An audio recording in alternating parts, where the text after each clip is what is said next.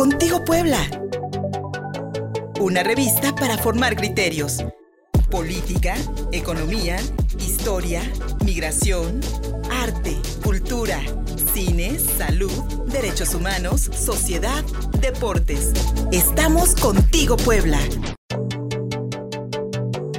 Ya estamos contigo, Puebla.mx. Soy Luis Fernando Soto. Muchas gracias por recibirnos en la señal de prueba de mi radio 93.5 FM. Somos uno aquí en la capital poblana. En Facebook, en YouTube y en Twitter estamos transmitiendo en vivo. Lo encuentras como Contigo Puebla. Hoy hablaremos de la 4T, una vez más, pero en esta ocasión para analizar más militarización y lamentablemente más violencia. De la democracia autoritaria a la dictadura ultraviolenta hay un solo paso el análisis de Victoria Herrera del Centro Mexicano de Estudios Económicos y Sociales. Imagen pública con Javier King, mientras Ana García Vilchis defiende mentiras como un ejercicio necesario. AMLO llegó hoy a Washington para la cumbre de líderes de América del Norte. En los deportes con Guillermo Trujillo, Puebla volverá a ser mundialista. Será sede del Mundial de Fútbol 7 para el año 2023. Se esperan 32 países y la visita de 200 mil personas. Y psicodrama, la escenificación como herramienta psicosocial en una conversación con la psicóloga y actriz Susana López. Contigo Puebla.mx, nuestro portal informativo.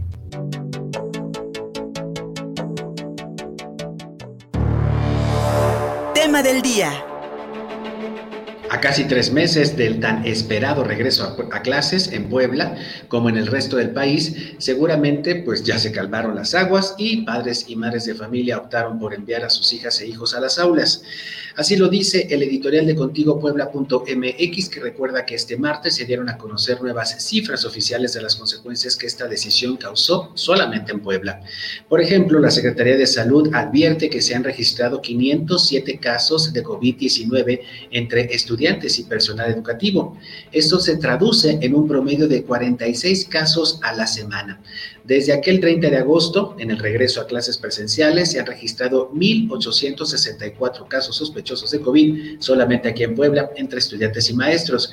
¿Y qué hizo el secretario de Salud de la entidad, José Antonio Martínez? Pues bueno, recomendó comer muchas frutas y verduras para evitar enfermedades respiratorias. Hay que recordar algo, antes del regreso a clases, miles de estudiantes recomendaron a las autoridades que se abstuvieran de mandar a los jóvenes al matadero. Las protestas, como ustedes recordarán, aquí las seguimos en Contigo Puebla. Hoy muchos reconocen que la decisión del gobierno federal de iniciar la vacunación de menores entre los 15 y 17 años de edad es consecuencia de la presión ciudadano, ciudadana pero especialmente de los integrantes de la Federación Nacional de Estudiantes Revolucionarios Rafael Ramírez, que desde las redes, con cadenas humanas en capitales del país, afuera del Palacio Nacional, en la SEP, reclamaron vacunas para todos los estudiantes antes del regreso a clases. Meses de protesta y negociación que pues tal vez no despertaron a la autoridad, pero sí la conciencia de la sociedad mexicana. A pesar de ello, antier el subsecretario de Prevención de la Salud, Hugo López Gatel, habló de la lógica científica de la lógica científica que sustenta la, la decisión de vacunar a menores de edad cuando su administración de la pandemia ha, sido duramente cuestionada y después de que fueron jueces los que permitieron que menores con, con, con comorbilidades, con algún padecimiento, fuesen vacunados por el Estado mexicano. Jueces en este país son los que vacunan a niñas y niños y no la Secretaría de, Salud. Recordemos el anuncio que hizo eh, Hugo López Gatel en Palacio Nacional antier en esta, en esta campaña de vacunación a menores entre los 15 y 17 años de edad. De 15 a 17 años, aún sin comorbilidades. Este es el elemento nuevo, explicaremos cuál es la lógica científica detrás de ello.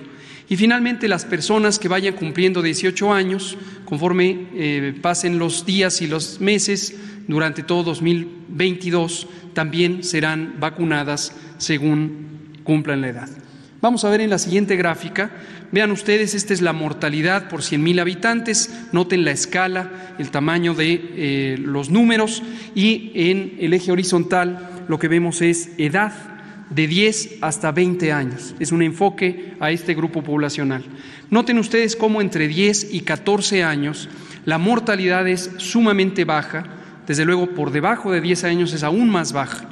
Esto ya lo hemos comentado varias veces. A partir de los 15 años hay un incremento de la mortalidad.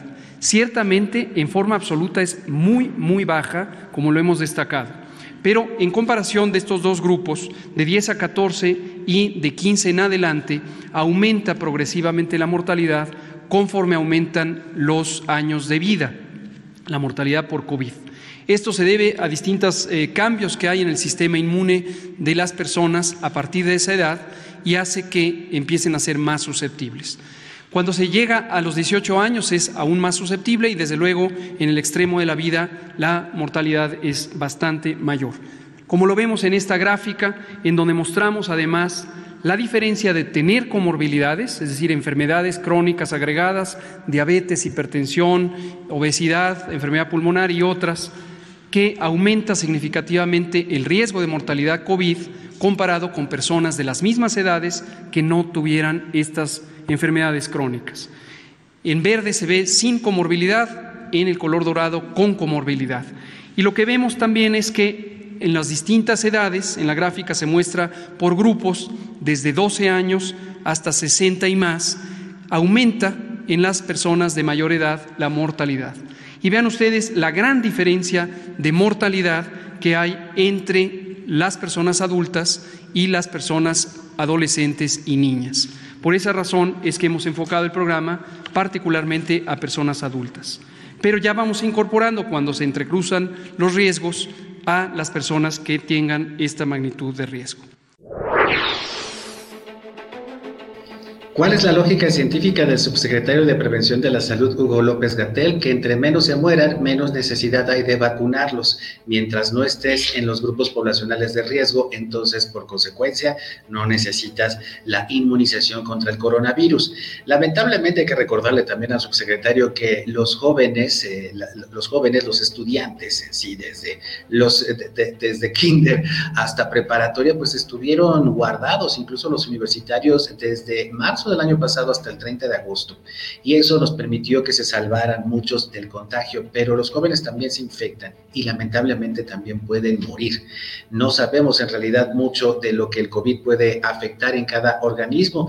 Y les recordaba hace unos días, bueno, les contaba hace unos días por mi familia, lamentablemente el COVID entró por mi sobrino que fue a la preparatoria. Gracias a Dios todo salió bien, tuvo síntomas menores, pero también los jóvenes se infectan. Y es ahí donde el subsecretario de la Salud por lo menos su lógica científica, pues no le gusta mucho a la sociedad, porque hay que recordar que Hugo López Gatel durante este año y medio de pandemia, pues ha negado el uso de cubrebocas, ya rebasamos el medio millón de personas muertas, su previsión más catastrófica del coronavirus, junto con el presidente Andrés Manuel, Andrés Manuel López Obrador, negó durante meses el desabasto de medicamentos, especialmente para niñas y niños con cáncer y hasta llamó golpistas a madres y padres de familia que reclaman el subsidio que antes les brindaba el Estado mexicano.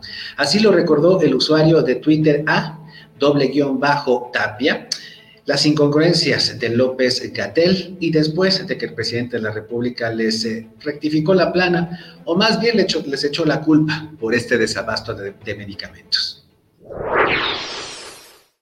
Entonces crearon esta fórmula de los niños con cáncer que no tienen medicamentos. Esta mentira de que no tienen es una mentira. es una mentira. Y digo, si, cualquiera en la, en la ciudadanía quisiera tener una constatación rápida, se podría hacer esta pregunta. ¿Por qué si los niños de México no tienen medicamentos, los niños que padecen cáncer, por qué solo vemos a 20 personas haciendo manifestaciones, cerrando el aeropuerto? Son las mismas 20 personas desde que empezó el sexenio. ¿Será una clientela? Entonces, ahí es donde ya uno empieza a darse cuenta que son grupos fomentados, fabricados. Desconozco si están en una nómina o les dan otro tipo de prebendas. Los medicamentos, posiblemente. O quizá los medicamentos, mismos que no han escaseado. Las medicinas, las medicinas. No vamos a estar tranquilos hasta que no haya abasto suficiente de medicamentos. Atención médica y medicamentos gratuitos. Y no cuadro básico, todos los medicamentos, hasta los más difíciles de conseguir. Por eso se abrió la posibilidad de comprar los medicamentos en el mundo. Ya no hay excusa, pero ya tenemos que terminar de resolver el problema del abasto de los medicamentos. Esto es para Juan Ferrer, esto es para el doctor Alcocer. Yo no quiero escuchar de que faltan medicamentos y no quiero excusas de ningún tipo. No podemos dormir tranquilos. Sí, no hay medicamentos para atender a enfermos. Del es mentira al urge abastecer de medicamentos. Y qué lamentable, qué lamentable que esta mentira haya cundido durante tantos meses. Todavía están los padres y madres de familia de niñas y niños con cáncer afuera del Aeropuerto Internacional de la Ciudad de México, exigiendo que se les escuche y exigiendo una vez más que el Estado mexicano, en, en esta fallida estrategia de las compras consolidadas, le haya impuesto la famosa austeridad republicana a personas que urgen por medicamentos y cuya vida depende de ello, especialmente niñas y niños. La austeridad nos está costando a los mexicanos. Y, lamentablemente también el negacionismo, el negacionismo que este gobierno de la 4T ha mantenido durante la pandemia, ya nos ha costado muchas vidas. Por cierto, Europa se convirtió de nuevo en el epicentro mundial de contagios de COVID-19. En Alemania ya le llaman la ola la ola, a esta nueva ola ya le, dan, ya le llaman la epidemia de los contagiados. Así que vacúnese, es un buen ejemplo que tenemos en el mundo. En otro tema, ayer el presidente de la República reiteró que su gobierno tomó la decisión de entregar en custodia el tren Maya, el aeropuerto internacional Felipe Ángeles, el aeropuerto de Tulum y el aeropuerto de Chetumal, entre otros bienes, a una empresa de la Secretaría de la Defensa Nacional. Esto, dijo el presidente, con el fin de evitar su privatización. Sin embargo, la críticas reiteradas a la política de a la política militar y sobre todo de combate a la violencia del presidente Andrés Manuel López Obrador, pues se parece mucho a la que imprimieron sus antecesores con el uso del ejército para entonces enfrentar a las bandas criminales. Lamentablemente lo que estamos viendo ahora es más militarización y más violencia, dándole incluso la potestad de estas grandes empresas como un aeropuerto o como un tren Maya a la Sedena, la Secretaría de la Defensa Nacional. De ahí, de ahí el análisis que hoy nos ofrece la investigadora del Centro Mexicano de Estudios Económicos y Sociales, Victoria Herrera, que además es historiadora por la UNAM, para que entonces hagamos una valoración sobre el breve trecho, el breve espacio que hay entre una democracia autoritaria y una de dictadura ultraviolenta con el apoyo del ejército. Victoria, te escuchamos. En la historia reciente de México, las Fuerzas Armadas han jugado un papel determinante para cada uno de los gobiernos en turno, en particular desde que Felipe Calderón le declaró la guerra al narcotráfico.